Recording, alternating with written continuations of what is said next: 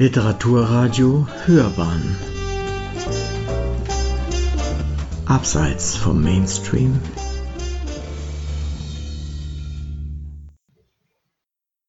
Für meine Nerven ist es der beste Aufenthalt. Ludwig Ganghofer, Hermann Bahr und Hugo von Hoffmannsthal im Dialog. Von Waldemar Fromm Ludwig Ganghofer übersiedelte im Oktober 1881 nach Wien, um dort die Stelle eines Dramaturgen am Wiener Ringtheater anzutreten. 1880 war an diesem Theater Ganghofers Stück Der Herrgottschnitzer von Ammergau aufgeführt worden Folgt man den Angaben des Freundes und ersten Biografen Vinzenz Ciavacci, wurde Ganghofer innerhalb kurzer Zeit in die literarischen Kreise der Stadt aufgenommen und verkehrte im Verein der Literaturfreunde mit Autoren des Jung Wien. 1886 übernahm er bis zu seinem Ausscheiden 1893 die Leitung des Feuilletons beim Wiener Tageblatt sowie das Burgtheater und das Kunstreferat dieser Zeitung.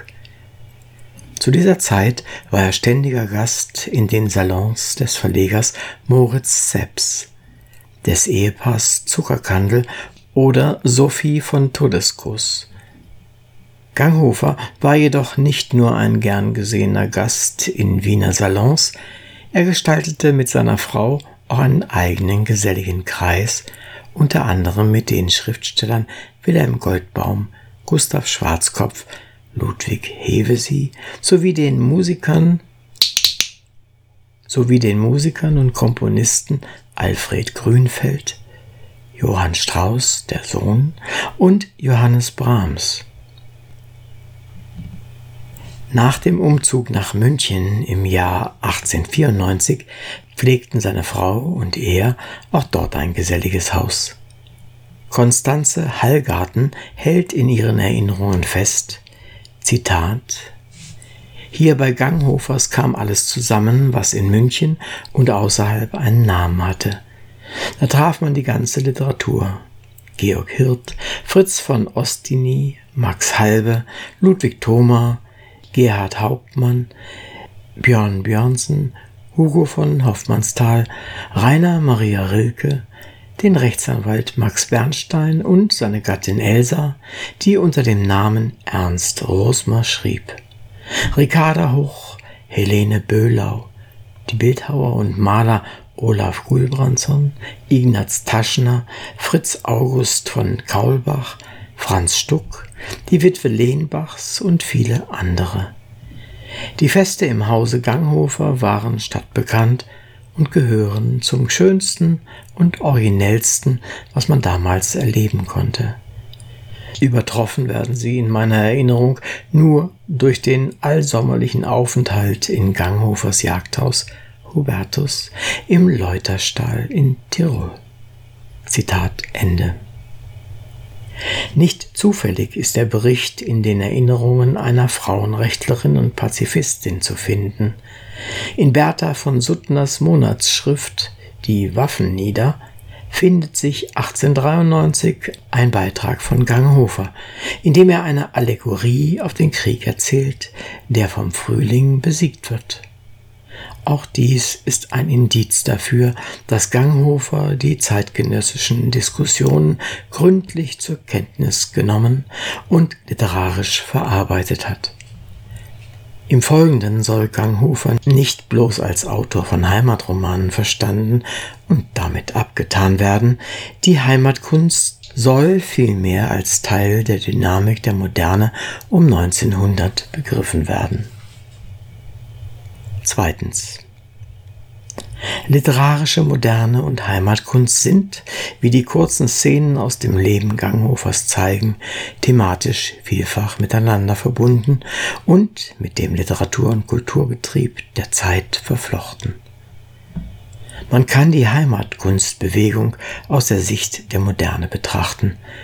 Dies gilt auch für das Werk von Dr. Ludwig Ganghofer, das nicht als naiv missverstanden werden sollte.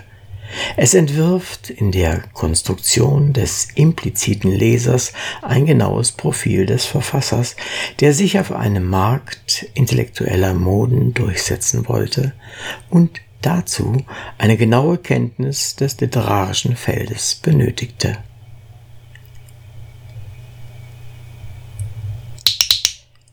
Zeugnisse zur Rezeptionsgeschichte Ganghofers liegen zum Beispiel von Hermann Bahr vor, einem wichtigen Vertreter der Wiener Moderne. Bahr ist nicht zuletzt deshalb ein guter Ausgangspunkt, weil er sich 1899 in einem Artikel von großer Breitenwirkung für die Entdeckung der Provinz eingesetzt hat und Ganghofer aus Wien gut kannte. Blickt man von Bar aus auf Ganghofer, so gerät die Moderne als Reflexionsfläche für die Überlegungen Bars als auch Ganghofers hinsichtlich der Heimatkunst in den Blick. Bar gilt als ein wichtiger programmatischer und publizistischer Wegbegleiter der Wiener Moderne und des Wiener Sezessionismus. Er hat die Autoren des jungen Wien in der literarisch interessierten Öffentlichkeit durchgesetzt, darunter Hugo von Hoffmannsthal und Leopold von Andrian, mit denen er befreundet war. Neuere Übersichten zur Wiener Moderne würdigten seine Rolle entsprechend ihrer Bedeutung bei der publizistischen und kulturpolitischen Vermittlung der an europäischen Maßstäben orientierten Literaturbewegung. Das Eigentümliche an Bahrs Entwicklung ist in der permanenten Veränderung seiner Position zu sehen. Bar scheint jeder Strömung der Zeit gefolgt zu sein. Eine chronologische Auflistung seiner ästhetischen und politischen Positionen erbrächte zugleich ein Panorama der Zeit. Insgesamt ist Wunsbergs Urteil zuzustimmen, dass Bars Schriften eine Fundgrube sind, wenn man sich über die deutsche, die europäische Literatur zwischen Naturalismus und Expressionismus informieren, wenn man einen belesenen, gescheiten und in vielen repräsentativen Zeitgenossen und in vielem repräsentativen Zeitgenossen hören will. Barr hat die philosophischen, ästhetischen und politischen Impulse von der Romantik bis zum Naturalismus sorgfältig zur Kenntnis genommen und an deren Aktualisierung oder Überwindung gearbeitet.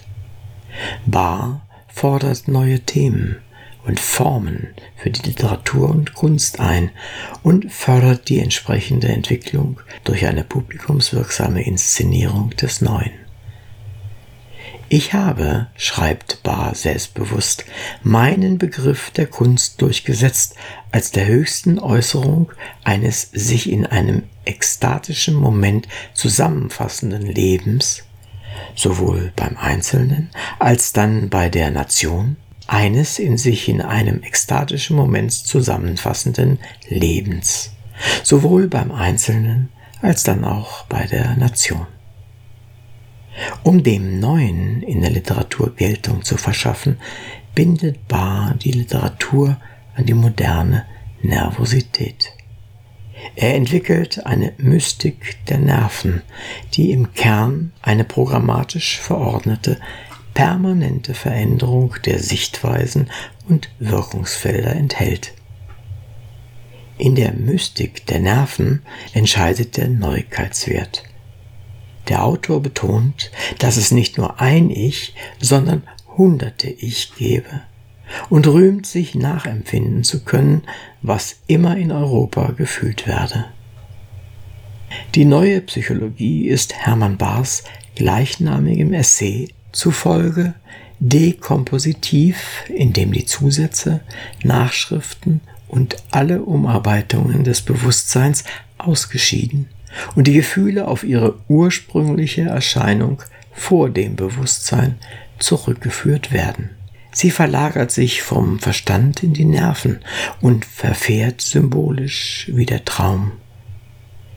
Mit Nietzsche weiß Bar, Zitat, die Sensationen allein sind die Wahrheit, zuverlässige und unwiderlegliche Wahrheit.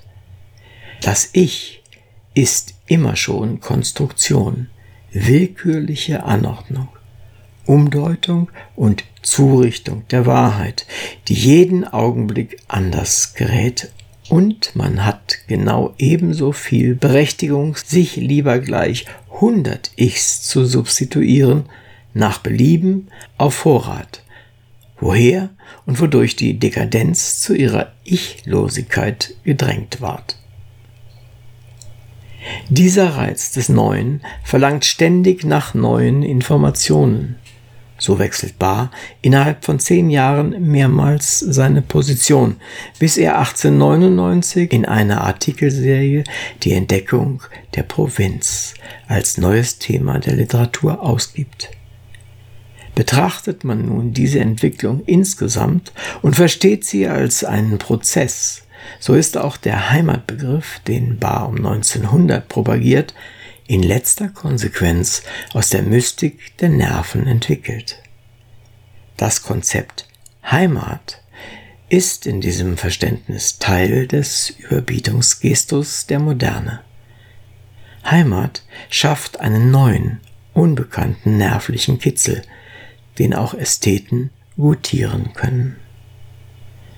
Wenn dem so ist, muss man auch den Begriff der Moderne noch einmal genauer beleuchten und fragen, ob nicht auch das Konzept von Heimat darin Platz findet. Die Moderne ist für Hermann Bahr von Beginn an vor allem eins, nämlich idealistisch. Er steht hier im Gegensatz etwa zu Friedrich Michael Fels, der die Moderne als Bruch mit der Vergangenheit sieht. Barr denkt aber in längeren historischen Abschnitten und unterscheidet drei Phasen des Idealismus. Alter Idealismus meint richtiges Rokoko, romantischer Idealismus und neuer Idealismus. Beispiel für den alten Idealismus ist Goethes Wilhelm Meister. Er basiert darauf, dass er Natur, Vernunft, Gefühl, Schnörkel ausdrückt. Der romantische Idealismus ist ohne Vernunft und gotisch maskiert. Der neue Idealismus vertritt die Sache des Menschen von den Nerven und Sinnen aus. Wirklichkeit ist der Stoff, aus dem die Natur des Künstlers verkündet wird. Der letzte Idealismus, den Bar vorträgt, ist die Heimat. Es ist aufschlussreich, wie er dabei für die Entdeckung der Provinz wirbt. Er gutiert die Heimatkunst als neues, dekadentes Erlebnis und ist der Literatur des Fond de siècle damit nicht entkommen. Barr schreibt, die Autoren der Provinzkunst wollten sich mit eigenen Sinnen ans eigene Leben machen. Das Leben in der Provinz solle als etwas ganz Feines, sehr Heikles, Leises, das die zartesten Finger verlangt, dargestellt werden. Die Autoren wollten den schwebenden Dunst und Schein berühren und ergreifen. Würde man diese Zitate isoliert lesen, könnten sie ebenso auf die Prosa von Hoffmannsthal zutreffen wie auf die idealisierte Provinzkunst. Es handelt sich um nichts anderes als einen neuen Nervenkitzel, ein neues Anwendungsgebiet für die Mystik der Nerven. Unterschwellig schleicht sich allerdings ein neuer Ton ein, der mit dem ästhetischen Erlebnis der Heimat ein Bekenntnis zur Natur, Landschaft und Volkstum verbindet. Barr ist in diesem Punkt ein Zeuge für den Übergang zur neuromantisch-nationalistischen Haltung der Zeit. Er wendet sich einem diffusen Romantikbegriff zu. Er verbindet mit der nationalen Wende eine Kritik an der technischen Zivilisation und der Großstadt. Und er stilisiert regional eingeschränkte Räume außerhalb der Städte zum kulturverbindenden Element.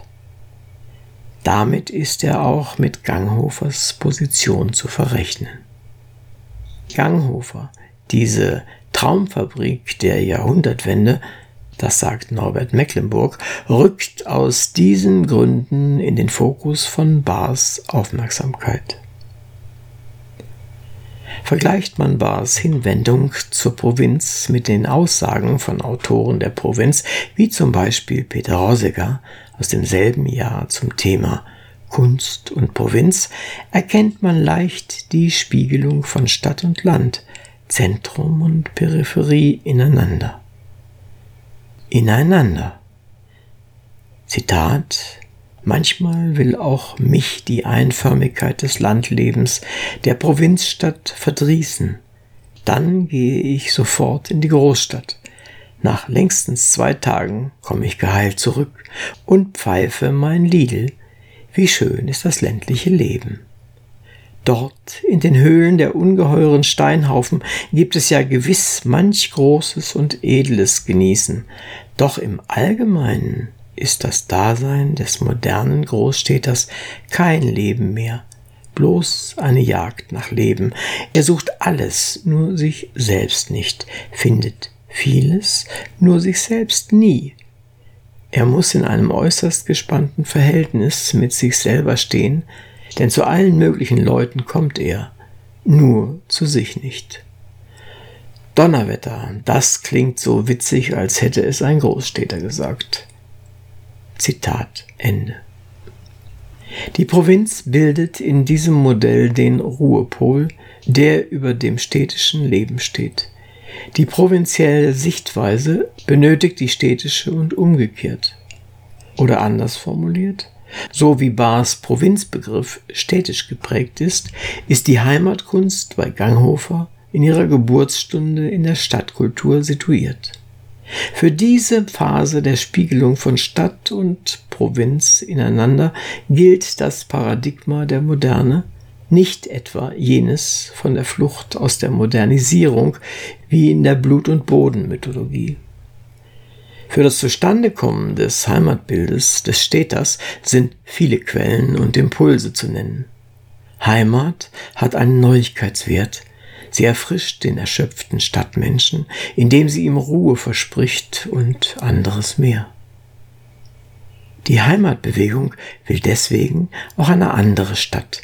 Sie will nicht ein anderes Land. Man muss sich in diesem Zusammenhang vor Augen halten, was da eigentlich gefordert und protegiert wird. Es ist nicht nur die Entwicklung in den Städten, gegen die sich die Provinzkunst wendet. Sie baut auch auf sozialen Veränderungen auf, die ihr entgegenstehen. Es gibt eine starke Binnenwanderungsbewegung vom Land in die Städte. Parallel dazu steigt die Zahl der Kinder stark an und die Lebenserwartung verdoppelt sich. Die Städte wachsen überproportional. Berlin beispielsweise hat in der ersten Hälfte des 19. Jahrhunderts etwa 400.000 Einwohner. Diese Zahl verdoppelt sich in der zweiten Hälfte und beträgt 1912 etwa drei Millionen Menschen. An die Entwicklung der Stadt ist auch Ganghofers Lebensweg gebunden, zumindest in der Zeit, in der er sein Literaturkonzept entwickelt. Während des Militärdienstes als Chorstudent lebte er in Würzburg und München. Nach 1876 studierte er in München, Berlin und Leipzig. Nach 1880 lebte er in Wien und München. Sein Jagdhaus Hubertus hingegen führte ihn wieder aus der Stadt heraus. Auch Bahr versteht Ganghofer als Stadtmenschen. Aus den Romanen Ganghofers will er die Stimmungen deutscher Geschäftswelt erkennen, die in den großen Städten Geld verdient und sich in Jagdhäusern davon erholt, wie er in dem Band Essays schreibt. Er zählt die Bücher von Ganghofer zum letzten Berliner Geschmack was nicht vorrangig eine Paradoxie sein will. Das Bild der Provinz ist stark am Interesse des Berliners und des norddeutschen Publikums ausgerichtet. Ganghofers, der Herrgottschnitzer von Ammergau, hat nicht zufällig in Berlin für ausverkaufte Aufführungen gesorgt. Wenn in diesen Kontexten in der Sprache des Landes geredet wird, wird natürlich auch an den Leser in Berlin gedacht. Der Dialekt wird also schriftsprachlich nicht so weit umgesetzt, dass er über die Grenzen der Heimat unverständlich wird. Das Bild der Heimat ist Stereotypen unterworfen, die von außen an den Gegenstand herangetragen werden. Man kann sie in der jeweiligen Entfernung der literarischen Darstellung vom Gegenstand ausfindig machen. Entsprechend liest Bar Ganghofer, wie dies Bars Schilderung Ganghofers zeigt, die hier in voller Länge zitiert werden soll. Sie stammt aus dem Essay Hauskunst, in dem sich Bar vorstellt, wie man einem japanischen Touristen die Mentalität oder Befindlichkeit der deutschen Seele nach 1900 skizzieren könnte. Er verwendet dazu fast ausschließlich Heimatgedichte, von denen er meint, sie würden den Zeitgeist besonders gut umschreiben. Bar schreibt also, Zitat, Wer Ganghofer einmal gesehen hat, sagt sich unwillkürlich auf den ersten Blick, ja, das ist ein Dichter. So denken sich Jünglinge und Mädchen den deutschen Dichter. Blond, schlank, groß, mit einem wunderbar klaren und scharfen Profil, von der schönsten deutschen Anmut in allen Bewegungen. Und so lebt er auch, der Natur wie der Kunst und Leidenschaft ergeben Jäger, Segler, Sportsmann und in der Lust am Wagnissen jung geblieben, von Schönheit umgeben, unersättlich im Genusse prächtiger Bäume, kostbarer Bilder oder prunkender Verse, bald in einsamen Gefahren, bald in üppigen Festen froh, einer, der sich den Rausch des Lebens aus tausend Krügen trinkt, Ludovico il Magnifico habe ich ihn einmal genannt. Nun aber seine Werke. Ja, nun, mit seinen Werken ist es sonderbar. Man spürt da schon seine Schönheit auch noch durch, aber sie verändert sich. Eine Atelierschönheit wird aus ihr.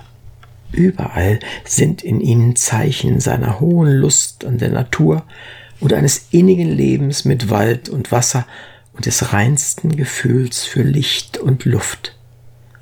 Aber sie dringen niemals unmittelbar in uns ein, sondern gleichsam nur wie durch dicht verhängte Fenster, nämlich durch den schweren Vorhang einer ganz unpersönlichen, nach alten Mustern gewobenen Sprache sehr jungen Menschen geschieht es leicht, dass sie von starken Empfindungen erfasst, in einer wahren Angst, das Geschenk des Augenblicks, wenn sie zögern, wieder zu verlieren, nun nach irgendwelchen Worten greifen, bei denen sie sich nur erinnern, auch einmal Großes, stark empfunden zu haben. Sie reden neben ihren Empfindungen her, unfähig, in ihrem Glück das Wort zu finden, das ihren persönlichen Grad der Empfindung enthält, und meinen, wenn sie nur irgendwie die Sprache rauschen lassen, müsse man schon spüren, wie voll sie davon sind, aber nicht wovon. Und so spürt man aus Ganghofers Werken die Macht eines vollen Menschen und seiner starken Empfindungen durch, weiß aber, wenn man ihn nicht kennt, aus ihnen nie, was denn eigentlich sein Wesen und seine Wirkungen ausmacht. Manchmal wird dies fast zum Reiz, wie wenn sich gleichsam einem Stummen in der höchsten Not die Worte schon auf die Lippen zu drängen und durch Leidenschaft seine Zunge zu lösen scheinen.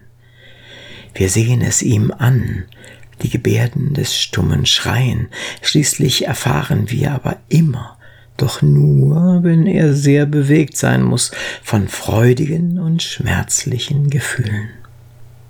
Vielleicht wirkt gerade dies auf viele so stark, auf viele so stark, die glücklich sind, im Dunkel des großen Schwall einer geheimnisvollen Erregtheit rauschen zu hören, in die dann jeder daheim sein eigenes kleines Gefühl einsetzen mag. Zitat Ende. Bar konstatiert nicht nur eine sinnfreudige Person, die Formulierungen, prächtige Bäume, kostbare Bilder, prunkende Verse verweisen noch auf den ästhetischen Habitus des Fin de siècle. Gärten, Bilder und ornamentale Verse gehören zur notwendigen Ausstattung eines Ästheten. Sie bilden gewissermaßen sein Innenleben. Das Werk von Ganghofer bleibt in der Beschreibung Bars in gehörigem Abstand zum Gegenstand, den es behandelt. Im Dunkel hat es den großen Schwall einer geheimnisvollen Erregtheit. In dieser Umschreibung ist Heimat oder Provinz als neue Erregungskunst idealistisch gehalten. Bahr beschreibt die Prosa Ganghofers als die eines Stadtmenschen. 3. Hugo von Hoffmannsthals Reaktionen auf Ganghofer bestätigen diesen Befund und zeigen, dass Ganghofer die Moderne mehr als nur zur Kenntnis genommen hat. Kennengelernt haben sich beide anlässlich von Ganghofers Wunsch, in München im Theater am Gärtnerplatz für die Münchner Literarische Gesellschaft Der Tor und der Tod aufzuführen. Die Uraufführung erfolgt am 13. November 1898 unter der Leitung Ganghofers und gestaltet sich, wie schon die Zusammenarbeit davor, ausgesprochen erfolgreich. Ganghofer berichtet von einem Brief Hoffmannsthal vom 10. April 1899, in dem sich dieser über das gemütliche Beisammensein abends und die vielen schönen, lebensvollen Geschichten bedankt, die sie so lieb und gut waren, mir unermüdlich vorzulesen und zu erzählen. Sie werden nicht leicht in ihrem reichen und freigebigen Leben jemanden so nachhaltige Freude gemacht haben, lieber Herr Doktor, als mir. Und so lassen Sie mich endigen als Ihr aufrichtig dankbarer Hoffmannsthal. Schon am 30. April 1899 schreibt Hoffmannsthal aus Perugia, er würde Ganghofer auf der Rückreise gerne im Jagdhaus Hubertus besuchen. In dieser liebenswürdigen Zugeneigtheit hätte Hoffmannsthal sich nicht bedanken und um ein Wiedersehen bitten müssen. Die lebensvollen Geschichten erfreuen hier einen, der das Landleben, das Ganghofer vor allem in seinen Naturschilderungen einfängt, vor allem als Städter kennt und der die Sicht Hermann Bahrs auf die Provinz teilt. An die Eltern schreibt er über den Besuch in der zweiten Maiwoche 1899 auf Hubertus, Zitat, Für meine Nerven ist es also jedenfalls der beste Aufenthalt. Zitat Ende. Hoffmannsthal bestätigt in dem Brief eben jene Dynamik der Moderne zwischen Stadt und Land, von einer Reise aus der umbrischen Stadt Perugia kommend, hält er auf dem Land inne. Wie sieht aber dann die Provinz als bessere Alternative zur Stadt bei Ganghofer aus? In ihr wird, wie zum Beispiel im Herrgottschnitzer von Ammergau, ein naiver Kunstsinn gelebt, in Abgrenzung zum ausdifferenzierten Kunstsinn des Großstädters, es wird mit Pietät gelebt und gegen die modernen und liberalen Strömungen auf einen Idealismus gesetzt, der die Dichtung als Ort religiösen Erlebens aufzeigen soll. Und dafür steht Ganghofers durchaus paradigmatisch ein. Die Natur und das dörfliche Leben erscheinen dem Städter als Zielort der Flucht aus der Zivilisation. Komplexitätsreduktion und Komplexitätssteigerung fügen sich zu einem Ganzen. Die Dichter der Provinz, schreibt Bahr, wollten nicht bloß Epigonen der Metropolenautoren sein. In dieser Formulierung zeigt sich erneut, dass Heimatkunst ohne den Überbietungsgestus der Moderne nicht auskommt. Sie hat vielmehr Anteil an der Dynamik der Moderne. Sie mag sich antimodernistisch, antistätisch und antipsychologisch gebärden. Sie kommt nicht außerhalb der Moderne zum Stillstand, sondern speist ihre wesentlichen Energien aus dem inneren Motor der Moderne selbst. Hier zeigen sich dann auch die irrationalen Momente, wo sich die Heimatkunst gegen die Ausdifferenzierung des Lebens wendet, wird sie unglaubwürdig, weil sie den Intellekt leugnet, der sie auszeichnet. Es bleibt die Geste einer intellektuellen Maskerade. So viel Idealismus war dann gerade für die Literatur der Moderne auf längere Sicht zu viel des Guten. Sie hörten, für meine Nerven ist es der beste Aufenthalt. Ludwig Ganghofer, Hermann Bahr und Hugo Hoffmannsthal im Dialog von Waldemar Fromm. Es las Uwe Kulnig.